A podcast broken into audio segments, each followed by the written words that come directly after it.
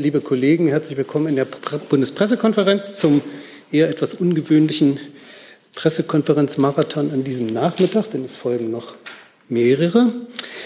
Jetzt aber zur Regierungspressekonferenz und dazu begrüße ich ganz herzlich Regierungssprecher Steffen Hebestreit und die Sprecherinnen und Sprecher der Ministerien. Herzlich willkommen an Sie und wie Mittwoch üblich beginnen wir mit dem Bericht aus dem Kabinett. Herr Hebestreit, bitte. Ja, vielen Dank. Ich wollte mal heute unüblich starten, auch wenn es Mittwoch ist, ist heute der 9. November und da wollte ich mich doch noch ganz kurz vorab zu einlassen. Der 9. November ist natürlich ein besonderer Gedenktag. Er steht beispielhaft für die schrecklichsten Ereignisse der deutschen Geschichte, aber ebenso mit Blick auf 1989 zu den glücklichsten Tagen der jüngeren Vergangenheit.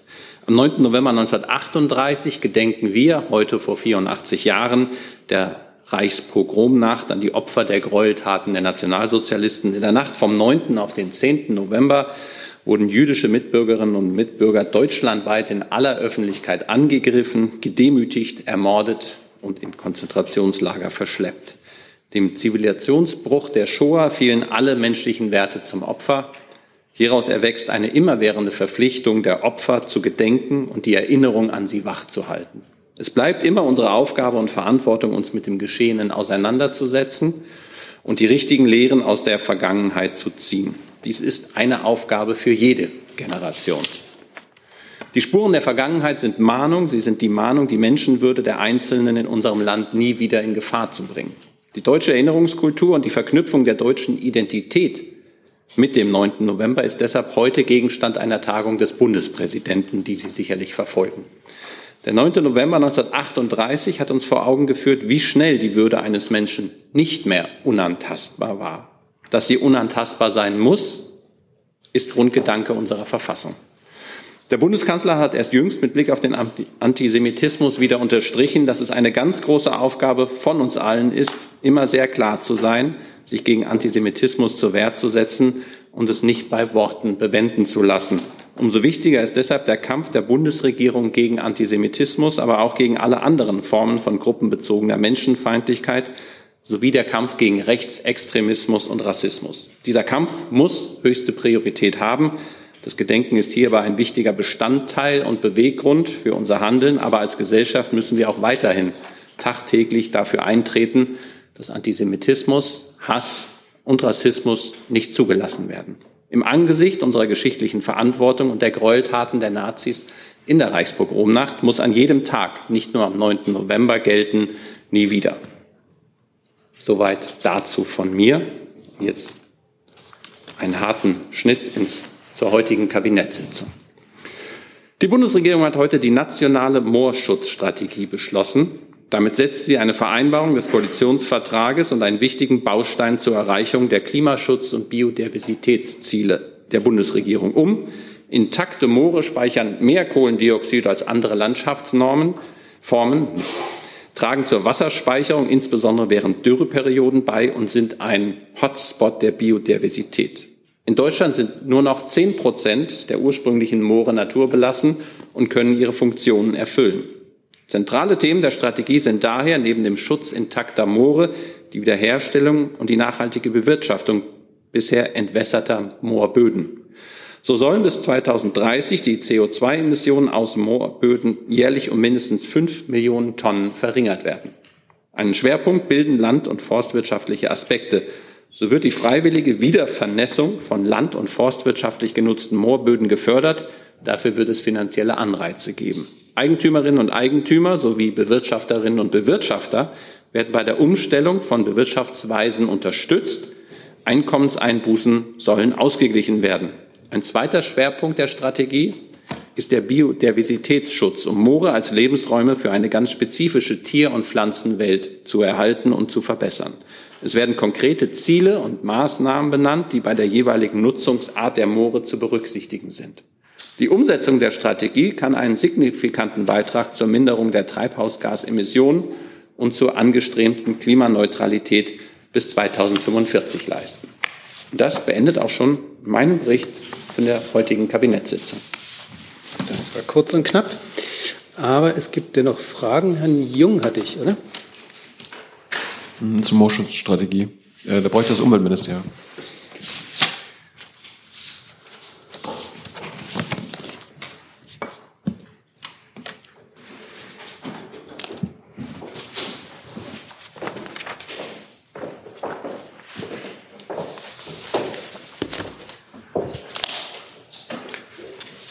Zimmermann, können Sie ähm, erläutern, was diese Moorschutzstrategie jetzt konkret für aktuelle Moorgefährdungen im Land bedeutet? Also zum Beispiel in Norddeutschland soll ja die sogenannte Küstenautobahn zu 50 Prozent, also durch Moorgebiet gehen in Schleswig-Holstein und Niedersachsen. Da bleibt ja dann kein Moor intakt. Ähm, was jetzt diese ähm, äh, konkrete Planung ähm, betrifft, ähm, müsste ich Ihnen die Antwort nachreichen.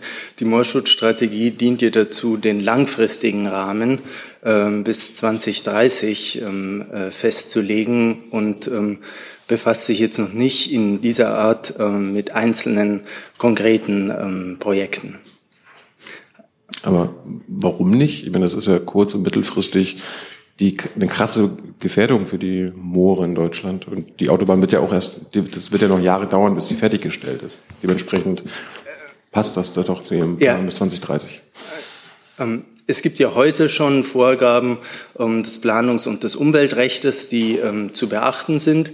Ähm, äh, gleichwohl, ähm, ähm, wenn Sie fragen, warum äh, befasst sich die Strategie noch nicht mit ähm, konkreten einzelnen Planungsprojekten. Ähm, muss man dazu sagen, ähm, eine Strategie ist eben der erste Schritt. Ähm, und ähm, den haben wir heute getan. Das heißt, eine Strategie ist etwas Übergeordnetes. Die schafft den Rahmen. Ähm, äh, unabhängig davon äh, kann ich gerne gucken, was ich Ihnen jetzt zu Ihrer konkreten Frage noch nachreichen kann. Vielleicht haben Sie dazu eine Haltung. Bitte? Vielleicht haben Sie zur Küstenautobahn eine Haltung. Um, ähm, wie gesagt, ich, ja. ich kann gerne gucken, was ich Ihnen da nachreichen kann. Hi, hier ist Tyler, ich filme das Ganze. Hier ist Thilo, ich äh, stelle dir die Fragen. Hier ist Hans, ich achte aufs Protokoll und stelle fest, wir sind unter drei. Heimliche Info nur für euch. Gar nicht so heimlich, kann man in den Infos lesen, wie man uns unterstützen kann. Nämlich per PayPal oder Überweisung. Weiter geht's. Gibt es weitere Fragen zu diesem Thema? Herr Kollege? Hatten Sie? Ja. Ja, Sie haben angesprochen, dass ähm, die Ertragseinbußen ausgeglichen werden sollen. Gibt es da schon konkretere Pläne, wie das, wie das geschehen soll? Entweder Herr Bestreit oder Herr Zimmermann.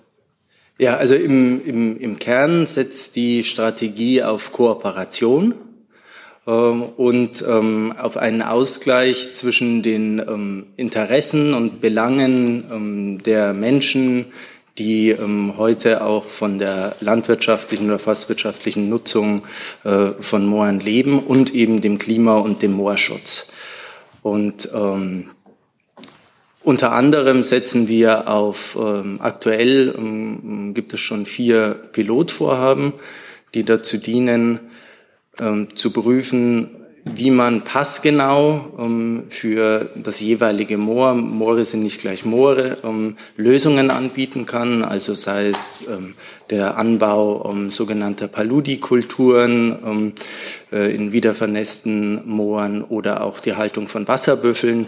Sprich, was wir aufzeigen wollen ist und was wir fördern wollen, ist eine nachhaltige Nutzung äh, von Mooren, die ähm, ähm, heute schon land- oder forstwirtschaftlich genutzt werden, um so die Interessen von Klima und äh, Moor, Umwelt, Biodiversitätsschutz auf der einen Seite, aber auch der Menschen, die eben heute ähm, von der Moornutzung leben, unter einen Hut zu bringen.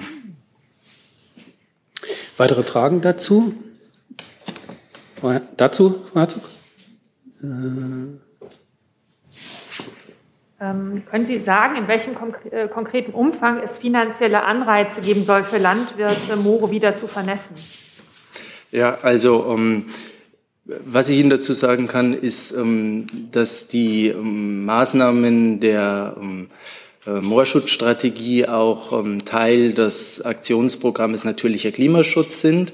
Und für diese stehen insgesamt bis, zu, ähm, äh, vier, äh, bis zum Jahr 2026 4 Milliarden Euro zur Verfügung.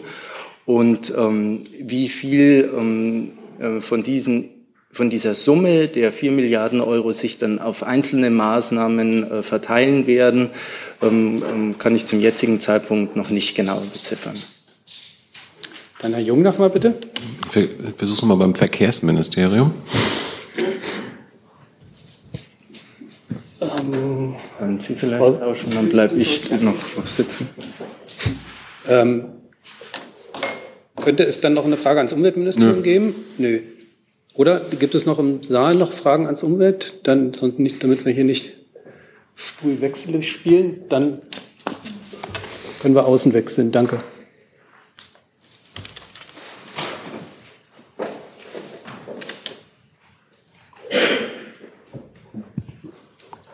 Ja, Herr Alexandrin, die Öffentlichkeit ist ja nur durch Ihre Antworten auf Bundestagsanfragen darauf aufmerksam gemacht worden, dass, wie Sie sagen, die Küstenautobahn zu 48 Prozent auf, wie Sie sagen, schwierigen Baugrund gebaut werden soll. Das ist Moorgebiet.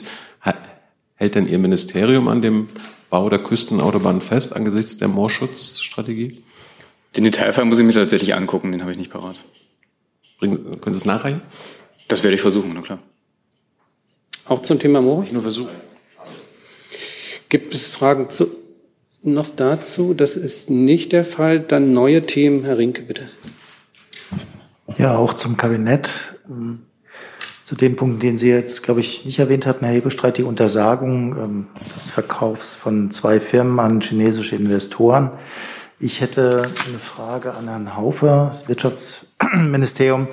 Äh, Wenn jetzt häufiger solche Übernahmen untersagt werden, gibt es da ein spezielles Hilfsprogramm für die Firmen, die verkauft werden sollten? Denn sehr oft steckt ja hinter diesem Verkauf äh, mangelnde Geldmittel für eine Modernisierung, zum Beispiel dieses ähm, Halbleiterwerks in Dortmund.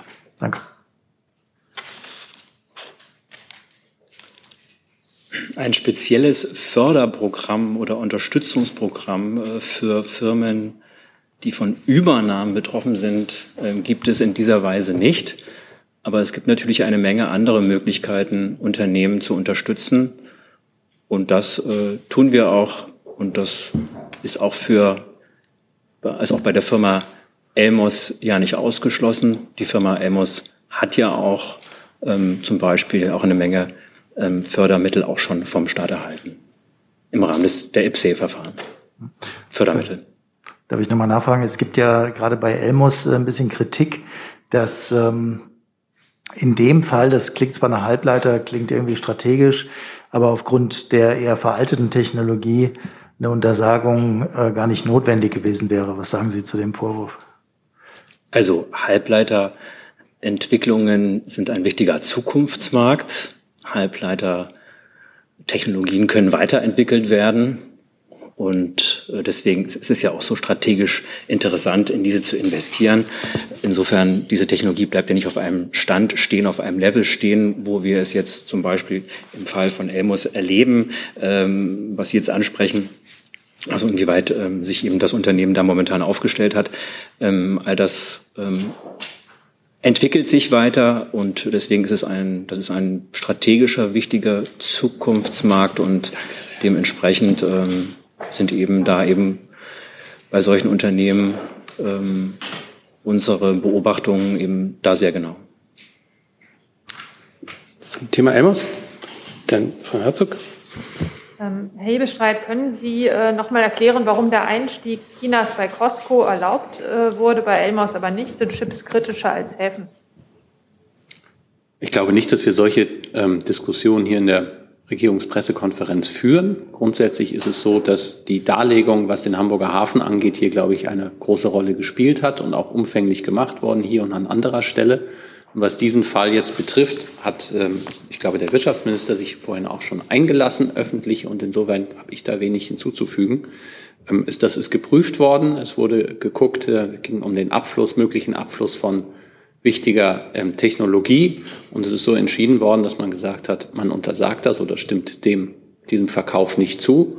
Und ähm, das ist die Position, die die Regierung an dieser Stelle eingenommen hat.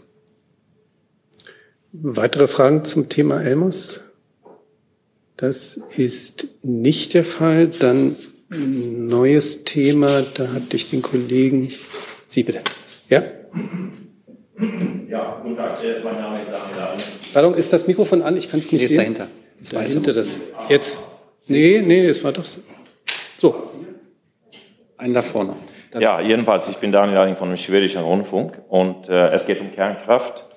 ich weiß nicht, wer antworten kann, aber Uniper wird ja zum Jahreswechsel verstaatlicht hier in Deutschland. Das heißt, dass Deutschland jetzt besitzt viel, viel Kernkraft in Schweden. Und in Deutschland wird, wird Kernkraftwerke in April stillgelegt, aber in Schweden sagt Uniper durch ihre Tochterfirma, dass man bereit ist, neue Kernkraftwerke zu bauen. Die neue schwedische Regierung freut sich riesig darüber. Was sagt die deutsche Regierung dazu? Wird man als Besitzer dieser neuen Kernkraftwerke jetzt stoppen, also in Schweden? Oder ist es so, dass Kernkraft ist okay in Schweden, aber schlecht in Deutschland? Wer möchte? Blicke ans Wirtschaftsministerium. Also ich kann äh, mich jetzt nicht äh, dazu äh, äußern, als äh, in, in, de in, dem Sinne, dass Juniper ja noch gar nicht im Besitz ähm, der, also quasi äh, in staatlichen Besitz gekommen ist. Das ist ja, liegt ja noch vor. Das wird noch, wird noch entschieden. Das ist, der Prozess ist noch nicht abgeschlossen. Ähm, und äh, dann wird man sehen, wie sich das mit den Geschäftsfeldern entwickelt. Aber soweit wie ich informiert bin, ist diese Meldung, wenn Sie sich darauf beziehen, dass ähm, solche Investitionen seitens ähm, Juniper geplant sein würden, nicht richtig. Ja, die haben gesagt, sie sind bereit, das zu prüfen. Ob es, und das ist für die schwedische Regierung unglaublich erfreulich. Was die sehen, dass es wird neue Kernkraftwerke gebaut. Und dann ist die Botschaft aus Deutschland sehr wichtig. Na, ich meine, die Bundesregierung hat ja ihre Entscheidung getroffen, die ist hinlänglich bekannt. Ähm, die schwedische Regierung hat dazu ein, hat eine andere Haltung zur Atomkraft, das ist auch bekannt. Das ähm, bewegt uns nicht irgendwie an der Stelle äh, nochmal etwas zu kommentieren. Und wie gesagt, was die Geschäftsfelder betrifft, ähm, ist es ja erst einmal notwendig, dass tatsächlich eben auch eine staatliche Übernahme vollständig stattgefunden hat bevor wir irgendwelche Aussagen dazu treffen können, wie es dann eben mit dem Unternehmen weitergeht. Vielleicht darf ich noch, noch eine Ergänzung vornehmen. Wir haben ja Uniper oder die, die staatliche Übernahme von Uniper ist ja nicht mit dem Blick auf mögliche schwedische Atomkraftwerke passiert, sondern es ging darum, die Gasversorgung in Deutschland zu sichern. Das steht im Zentrum. Und das, was, ich sag mal, nebenbei auch noch in den staatlichen Besitz übergehen wird, das muss man eben genau vor diesem Hintergrund prüfen. Insofern wäre ich auch in Ihrer Berichterstattung vorsichtig, dass Sie nicht zu viel Freude aus Deutschland Bericht erstatten über die Planung für einen Bau von Atomkraftwerken in, der, in Schweden. Das ist aber das gute Recht Schwedens, das zu machen. Wir haben dazu eine dezidiert andere Position, die ist auch hinlänglich bekannt, das hat Herr Haufe gesagt. Wie sich das mit den Geschäftsfeldern künftig entwickeln wird, muss sich tatsächlich erst nach der Über Name genau zeigen. Ähm, ich glaube, das dauert auch noch eine Weile dann, bis Sie dann Klarheit bekommen. Herr, Rink, Herr Rinke noch dazu, pardon. Sie können sich wieder melden, aber erstmal Herr Rinke. Ja, Herr Ebestreit, ähm, direkt da würde ich ganz gerne nochmal ansetzen, denn Sie deuten ja gerade an, dass es nach der Übernahme dann möglicherweise eine Veränderung geben könnte der Position. Habe ich das richtig verstanden? Denn welcher Position? Ähm, dass Uniper prüfen könnte, in Schweden Atomkraftwerke zu bauen. Wenn Sie sagen, die Freude sollte nicht zu groß sein in Schweden, klingt das ja ein bisschen so, als ob es da eine Revision geben könnte. Dazu kann ich mich zum jetzigen Zeitpunkt nicht äußern. Dann würde ich mich ja schon äußern über mögliche Veränderungen. Das kann ich hier nicht tun. Ich wollte nur davor warnen, dass mit der Übernahme, der staatlichen Übernahme Unipers durch Deutschland ähm, einhergeht die große Freude, dass jetzt äh, Deutschland, äh, von Deutschland aus der Bau schwedischer Atomkraftwerke gefördert werden würde. Okay. Dann aber nochmal eine Frage entweder an Herrn Hebestreit oder an Herrn Haufe. Unternehmen ähm, warten ja sehr oft nicht monatelang, bis jetzt eine Übernahme vollzogen ist. Oder würden Sie das dem Unternehmen äh, anraten, sondern die treffen heute schon Entscheidungen. Und wenn die sagen, sie prüfen den Bau, dann ist das schon doch schon eine Vorfestlegung. Da würde ich das würde ich insoweit ab, äh, zurückweisen, weil man auch prüfen kann und nach einer Prüfung zu einem anderen Ergebnis kommen kann. Weitere Fragen dazu? Dann bitte nochmal den. Nur so, dass ich äh, verstehe, mein Deutsch ist nicht perfekt. Es wird dann nach der Übernahme geprüft, ob Deutschland Ja dazu sagt als Besitzer oder nicht.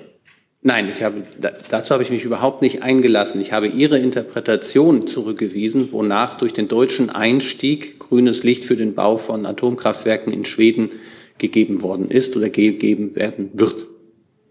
Also ich zitiere ja nur die schwedische Regierung, also mir ist es egal.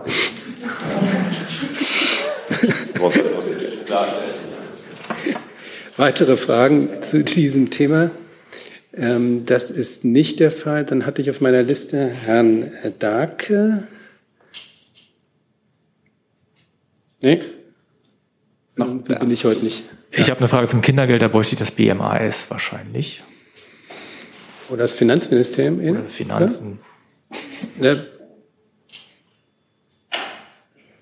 Vielleicht kann ich in der Zwischenzeit noch was nachreichen, weil wir gerade nochmal bei Juniper, ich habe nochmal nachgeschaut. Also Juniper hat sich geäußert zu Atomkraft in Schweden und hat Meldungen zurückgewiesen, dass es Pläne gebe zum Bau von AKWs in Schweden. So, jetzt müssen wir gerade noch mal klären, Kindergeld ist Ich habe das BMS Thema überhaupt gar nicht verstanden. Deswegen war ich, also akustisch Nee, nee. nicht verstanden. Nee, es war jetzt die Frage Kindergeld, ob es es ans BMS geht. Ich glaube, Nee, Kindergeld ist nicht. überhaupt nicht beim BMS, sondern nur beim Finanzministerium. Insofern tut mir Wer leid, dass Sie jetzt Schatz? gewechselt haben, aber dann würde ich hier den wechseln nochmal. Wollen Sie wieder her? Machen wir es, oder?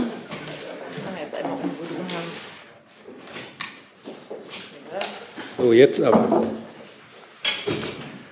Dann die Frage ans Finanzministerium. Können Sie bestätigen, dass sich die Koalition auf eine Erhöhung des Kindergeldes zum 1. Januar auf 250 Euro geeinigt hat? Vielen Dank für die äh, Frage.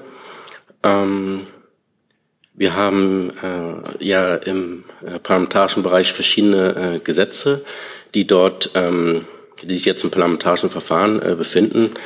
Äh, und dazu kann ich mich hier äh, von dieser Stelle aus ähm, nicht äußern. Die, die Verfahren müssten äh, abgewartet werden. Nachfrage, eine Erhöhung auf 250 Euro für den Hintergrund, wäre das die größte Erhöhung in der Geschichte? Das kommt darauf an, ähm, wie Sie die Erhöhung ähm, definieren. Die Sätze, die aktuellen Sätze sind ja bekannt und das überlasse ich dann natürlich Ihnen, äh, solche Bewertungen. Aber wie gesagt, äh, zu laufenden parlamentarischen Verfahren werde ich mich an dieser Stelle hier nicht äußern. Da bitte ich um Verständnis. Das handhaben wir regelmäßig so. Danke. Dazu? Die 250 Euro beziehen sich jetzt auf das erste Kind. Äh, Wird es da weiter eine erhöhte Staffelung geben? Weil jetzt gibt's ja jetzt schon 250 Euro für das vierte Kind. Genau, Herr Jung. Ähm, die 250 Euro gibt es aktuell schon für das äh, vierte Kind. Äh, und wie ich eben schon gesagt hatte, äh, im parlamentarischen Verfahren werde ich hier nicht äh, vorgreifen äh, können. Äh, die sind abzuwarten. Aber da können Sie natürlich bei den ähm, jeweiligen äh, Fraktionen im Deutschen Bundestag nachfragen. Vielleicht könnte Ihnen helfen.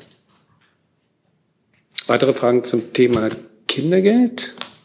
Das ist nicht der Fall. Dann hatte ich Frau Herzog mit einem neuen Thema. Genau, das äh, geht an Frau Sasse.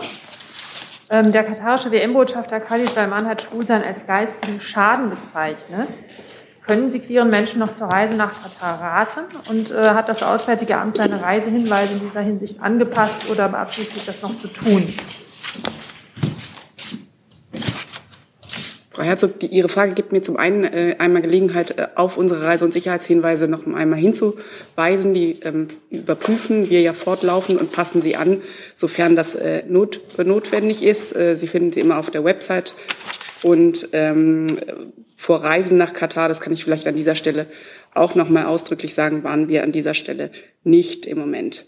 Ähm, wir haben natürlich die Äußerungen ähm, aus der ähm, Reportage, die gestern Abend gesendet wurde, natürlich zur Kenntnis genommen. Das ist, handelt sich da um einen auch aus unserer Sicht unglaublichen homophoben Ausfall. Ähm, widerspricht auch dem, was unsere Ansprechpartner in der katarischen Regierung uns zugesichert haben. Ähm, darauf kann vielleicht auch das BMI noch mal eingehen, weil Frau Faeser ja vor kurzem ähm, auch vor Ort wird. Also die, vielleicht noch mal zur Klarstellung. Die Regierung Katars hat uns eine Zusicherung gegeben, dass alle Fans bei der Fußballweltmeisterschaft der Männer erwünscht und willkommen sind. Darauf verlassen wir uns. Aber da das, der Bereich Sport ja beim Innenministerium läuft, würde ich da Herrn Kall auch noch das Wort. Kall, wollen Sie? Ja, gerne, aber ich kann nicht wahnsinnig viel ergänzen. Die Bundesinnenministerin, die eben auch für den Sport zuständig ist, äh, saß gestern hier in der Bundespressekonferenz zu einem, zu einem anderen Thema, ist aber danach gefragt worden. Herr Sentivani wird sich erinnern ähm, und hat diese ähm, homophobe Äußerung aus Katar auch kommentiert. Äh, darauf möchte ich gern verweisen. Und sie hat nochmals auf die Sicherheitsgarantie für alle Fans ähm, im Wortlaut gleich, woher sie kommen, gleich, wen sie lieben, gleich, woran sie glauben, diese Sicherheitsgarantie, die ihr der katarische Premierminister und Innenminister gegeben hat bei der Reise, diese nochmal betont ähm, und gesagt, dass für uns ähm, kein Anlass besteht, ähm, an, an dieser Garantie ähm, zu, zu, zu zweifeln. Darf ich noch Darf ich noch einen Punkt äh, kurz ergänzen, äh, was die Reise- und Sicherheitshinweise angeht, Frau Herzog? Da haben wir auch eine ausdrückliche Passage äh, zu den Rechten von LGBTIQ. Personen enthalten. Und auch diese Passage wird natürlich äh, laufend überprüft und im Lichte von Entwicklungen angepasst. Nachfrage noch? Herr Keil, Sie haben jetzt gesagt, Sie haben keinen Grund, an dieser Garantie zu zweifeln. Da kann man vielleicht geteilter Meinung sein. Äh, wie wollen Sie denn sicherstellen, dass das so eingehalten wird? Werden Sie das irgendwie kontrollieren? Das, die Frage richtet sich im Zweifelsfall auch nochmal mit an das Saar. Mhm. Also die Bundesinnenministerin hat sich ja auf diese Sicherheitsgarantie bezogen, die eben der Premierminister, der gleichzeitig Innenminister ist, gegeben hat und hat gesagt, sie hat keine neuen Anzeichen von ihm selbst, ähm, also von dem für die Sicherheit in Katar Verantwortlichen, dass sich daran etwas geändert haben sollte. Ähm, das war Ihr Wortlaut von gestern, darauf möchte ich mich gern beziehen.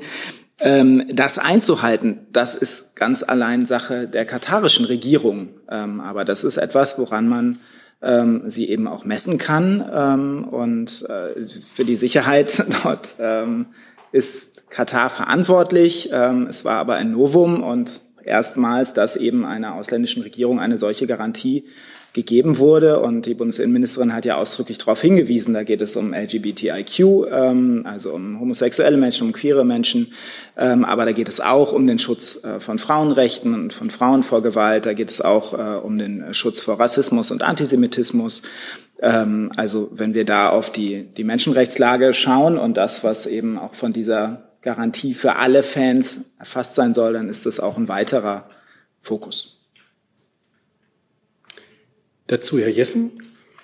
Ja, ist das eigentlich eine Sicherheit durch katarische Gesetze oder vor katarischen Gesetzen? Weil der äh, Emir von Katar hat ja darauf hingewiesen, dass in Katar die Regeln der dortigen Kultur äh, gelten und nach denen ist, soweit bekannt, äh, Homosexualität verboten und wird bestraft.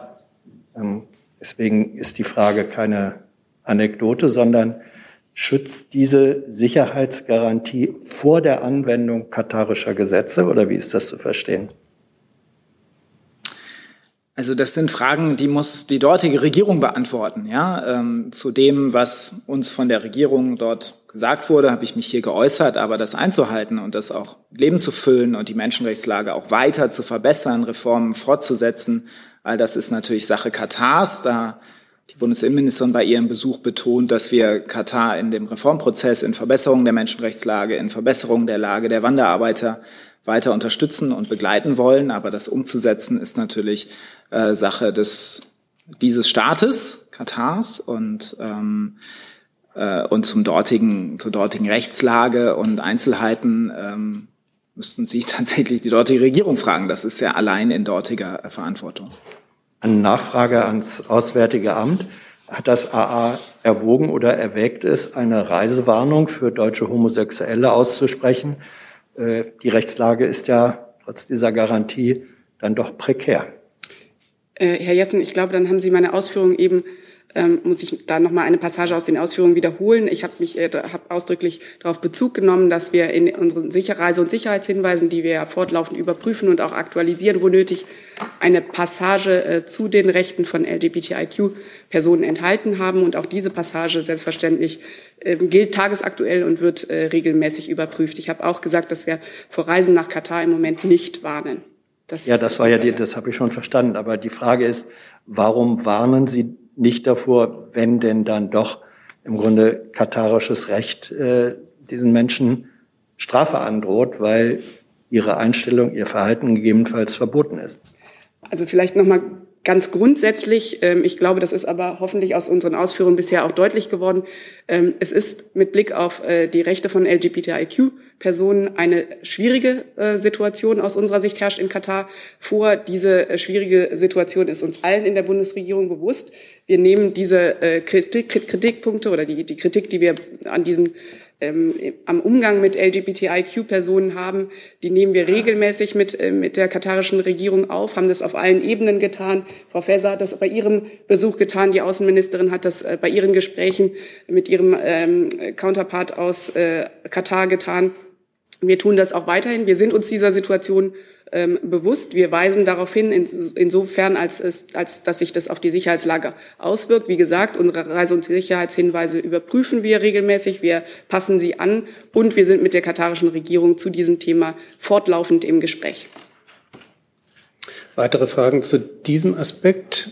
Das ist nicht der Fall. Dann hatte ich ein neues Thema von ganz hinten. Herr Kollege. Ich habe eine Frage ans Bundesverkehrsministerium.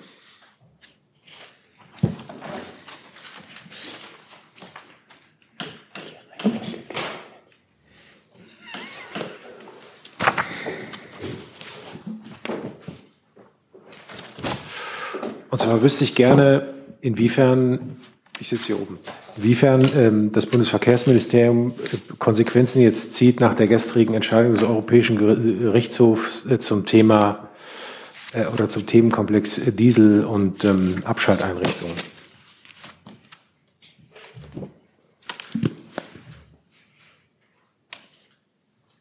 Lassen Sie mich ganz kurz gucken. Ich weiß, dass ich dazu was habe. Vielleicht können wir kurz die nächste Frage nehmen. Ich ja, das können wir gerne machen. Gibt es, ähm, auf der Liste hatte ich Herrn Rinke. Frage ans Finanzministerium. Äh, und zwar hat die EU-Kommission jetzt ihre Ideen vorgestellt ähm, für die EU-Schuldenregeln und hat ähm, größere Flexibilität und eine individuellere Behandlung der EU-Länder und Euro-Länder bei der Rückzahlung der Schulden äh, vorgeschlagen. Ich hätte ganz gerne von Ihnen gewusst, ob diese Vorschläge aus Brüssel auf das Einverständnis des Finanzministeriums stoßen oder nicht. Vielen Dank, Herr Rinke. Ähm, wir begrüßen, dass die Kommission ihren äh, Vorschlag nun vorgelegt hat und den werden wir uns nun genau ansehen. Sie haben ja selbst gesagt, das ist heute erst erfolgt. Äh, die Position der Bundesregierung zum Thema Stabilitäts- und Wachstumspakt, die ist äh, hinlänglich äh, bekannt. Ich kann aber schon mal ankündigen, der Minister wird sich heute noch in einem Statement dazu äußern. Weitere Fragen dazu?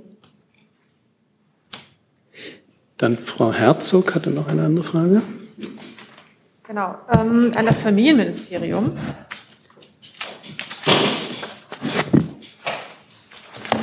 Soll ich in der Zwischenzeit? Wir machen da erstmal die Frage ans Familienministerium. Dann Wäre das nicht sinnvoll, dass wir jetzt Herr Alexandrin, dann kann er so lange umbauen. Wir können dann müssen die Zeit sparen. Können wir auch. Guter Vorschlag, Herr Regierungssprecher. Also, Herr, Alexand Herr Alexandrin. Wie Sie möchten. Bitte. Also Können Sie noch mal kurz sagen, worum, äh, damit alle noch mitkommen, worum es überhaupt gegangen ist? Es geht um die gestrige Entscheidung des Europäischen Gerichtshofs zum Themenkomplex äh, Dieselabschalteinrichtung. Bitte. Ja, vielen Dank für die Frage. Indem der EuGH seine bisherige Rechtsausfassung bestätigt, begreift er auch die bisherige Vorgehen des KWAs.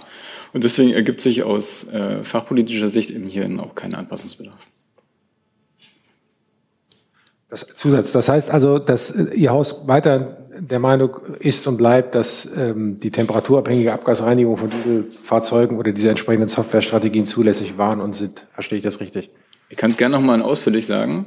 Mit dem heutigen Urteil des EuGH bestätigt dieser seine bisherige Rechtsprechung zur Bewertung von Abschalteinrichtungen. An dieser hat sich bereits die Genehmigungs- und Marktüberwachungspraxis des KWA strikt ausgerichtet, äh, dass bei der Bewertung des Thermofensters stets die zum Zeitpunkt der Erteilung der EG-Typengenehmigung verfügbaren technischen Lösungen berücksichtigt hat.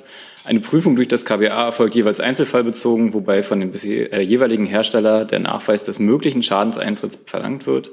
Mit dieser Verwaltungspraxis stellt das KBA sicher, dass die Maßstäbe des EuGH berücksichtigt wurden. Weitere Fragen dazu? Das der, der erfolgreiche Kläger, die Umwelthilfe, äh, sagt ja genau das Gegenteil, dass das KBA jetzt die Hersteller anweisen muss, ähm, entweder die Fahrzeuge mit der nötigen Hardware nachzurüsten oder sie stillzulegen. Und Sie sagen das Gegenteil. Das höre ich nicht. Ich habe das gesagt, was ich gerade gesagt habe. Das ist nicht das Gegenteil? Ich denke nicht, nee. Ja, wenn dieses Urteil jetzt dazu führt, dass das KBA seine Praxis ändern muss, wie das Gericht es sagt, und Sie sagen, nö.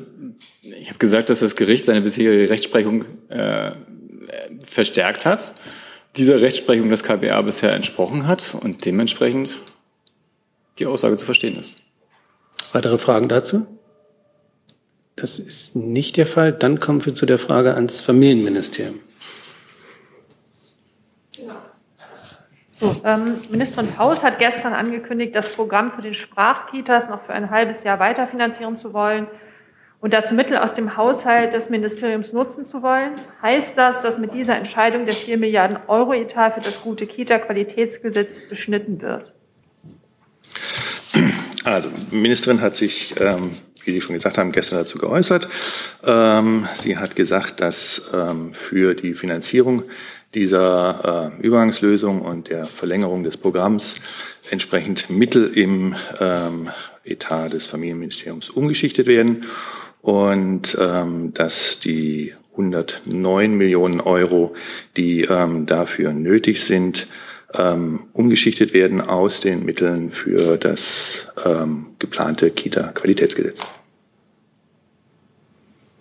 Zusatz? Ähm, warum war es nicht möglich, das Programm aus anderen Mitteln zu finanzieren? Das hat, da bin ich jetzt nicht der Richtige für, aber äh, nach meinen spärlichen Kenntnissen des Haushaltsrechts, ähm, das Haushalt, ähm, äh, der Haushalt ähm, ähm, ist da der Grund für. Das äh, Förderprogramm ähm, sollte und war von Anfang an befristet und sollte Ende des Jahres auslaufen.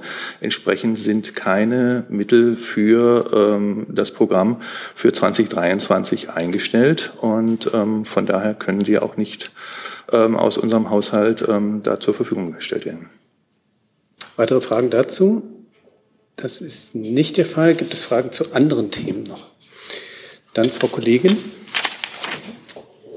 Das, nee, jetzt. Anna Widzyk, Deutsche Welle, polnische Redaktion. Äh, Frage an äh, Frau Sasse. Gibt es bereits eine Antwort des Außenministeriums auf die polnische Note, die Kriegsreparationen betrifft? Wenn ja, was steht drin? Und in diesem Zusammenhang habe ich noch eine zweite Frage. Es geht um den geplanten Ort des Erinnerns und der Begegnung mit Polen. Wurde das Projekt jetzt quasi auf Eis gelegt? Äh, ähm, und gibt es hier einen Zusammenhang mit dieser Diskussion um, über Reparationen? Danke. Ich würde Ihnen gerne die Antwort nachreichen auf beide An äh, Fragen, weil ich den aktuellen Stand nicht dabei habe. Andere Fragesteller dazu? Das ist nicht der Fall. Dann neues Thema, Herr Kollege. Ja, geht ans Verkehrsministerium und äh, um die Lkw-Maut. Wann rechnet der Verkehrsminister denn mit einer Einigkeit und ist er bereit, auf die Grünen zuzugehen und die Mehreinnahmen auch in die Schiene zu investieren?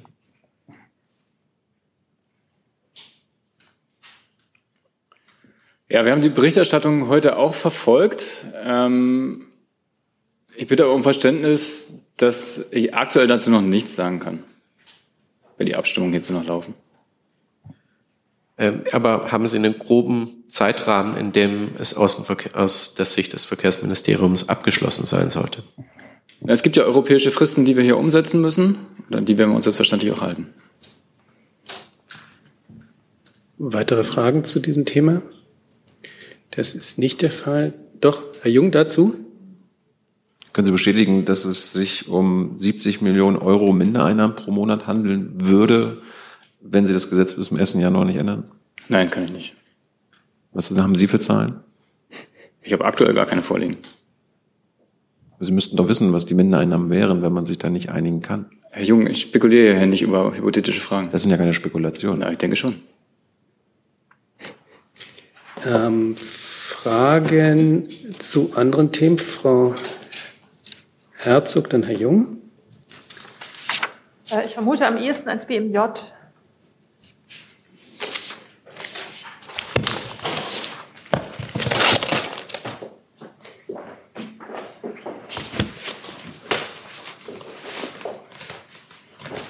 Es gab gestern Berichte, wonach der sogenannte Tiergartenmörder in eine Abschiebehaftanstalt verlegt worden sein soll. Können Sie das bestätigen? Ähm, nein, kann ich nicht bestätigen. Strafvollzug ist Ländersache, da können wir nichts zu sagen. Können Sie äh, noch irgendwas zu den Umständen der möglichen Verlegung sagen oder liegt das gänzlich in der Länderkompetenz? Das liegt bei den Ländern. Neues Thema, Jung. Mhm. Geht dann Auswärtige Amt zu den US Midterms. Ähm, bei den letzten Wahlen waren ja auch OSZE-Beobachter aus Deutschland vor Ort. Wie viele waren denn diesmal vor Ort und vielleicht auch wo? Dass OSZE-Beobachter auch diesmal vor Ort waren, kann ich Ihnen sagen. Die genaue Zahl müsste ich aber nachreichen. Die Kollegen hören mit. Das heißt, äh, die Zahl kann ich vielleicht noch nachliefern. Also vielleicht könnten Sie uns sagen, wie viel insgesamt OSZE-Beobachter dann aus Deutschland und vielleicht sogar wo? Sofern wir diese äh, genauen Zahlen haben, tue ich das gerne. Ansonsten ist die OSZE dafür natürlich auch Ansprechpartner. Klar. Weitere Fragen zum Thema Midterms? Herr Rinke? Ja, Frage an Herrn Hebestreit. Es war ja am Montag schon mal äh, Thema hier, äh, was die US-Midterms äh, für Auswirkungen auf Deutschland haben könnten. Das war natürlich Spekulation vor der Wahl. Jetzt haben wir Wahlergebnisse, zwar noch nicht alle, aber den Trend. Und ich hätte ganz gerne gewusst, wie zufrieden oder unzufrieden die Bundesregierung mit diesem Ausgang ist. Um im Land zu bleiben, nice try. Also noch gibt es keine belastbaren Ergebnisse. Ich habe eben gerade noch mal geguckt, weder im Haus noch im Senat ist klar, wie das Rennen ausgegangen sein wird. Und ansonsten arbeitet der Bundeskanzler mit dem US-Präsidenten und der US-Administration wie die gesamte Bundesregierung sehr eng und vertrauensvoll zusammen. Und so wird es auch weitergehen. Und ansonsten warten wir ab, was diese demokratischen Wahlen in den USA jetzt für Mehrheiten bringen. Und dabei bleibt's. Kurze Nachfrage. Es gibt ja schon Aufforderungen auch aus der Wirtschaft, dass die Bundesregierung auf jeden Fall, also unabhängig von den letzten Ergebnissen, die noch ausstehen, jetzt eine neue Handelsinitiative starten sollte. Gibt es da Bemühungen seitens des Kanzleramtes, ähm, da jetzt aktiv zu werden? Wir wissen ja, wie wir das mit hypothetischen oder spekulativen Fragen handhaben. Wenn wir etwas mitzuteilen haben, mache ich das sehr gerne. Dazu im Augenblick nichts. Hey Leute, kurzer Hinweis. Wir stellen ja alles, was wir produzieren, kostenlos ins Netz. Ohne Kommerz. Wir können das nur, weil ihr unsere finanziellen Supporter seid. Das funktioniert seit Jahren und so soll es bleiben. Jeder Euro zählt, per Überweisung oder PayPal.